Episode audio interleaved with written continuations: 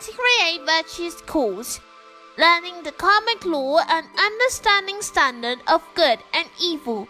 One will refrain from creating evil karma from the start. Start making virtuous causes, stop killing, and start saving lives.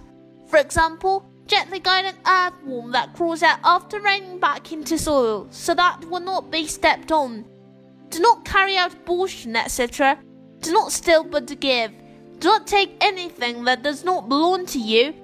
Do not covet trivial gains, and do your best to help those who are in need. Be it material or spiritual effort, do not engage in sexual misconduct and follow appropriate principle.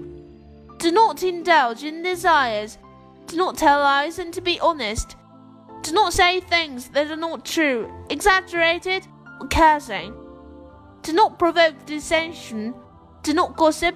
To say things that are true, respectable of others, and encouraging others.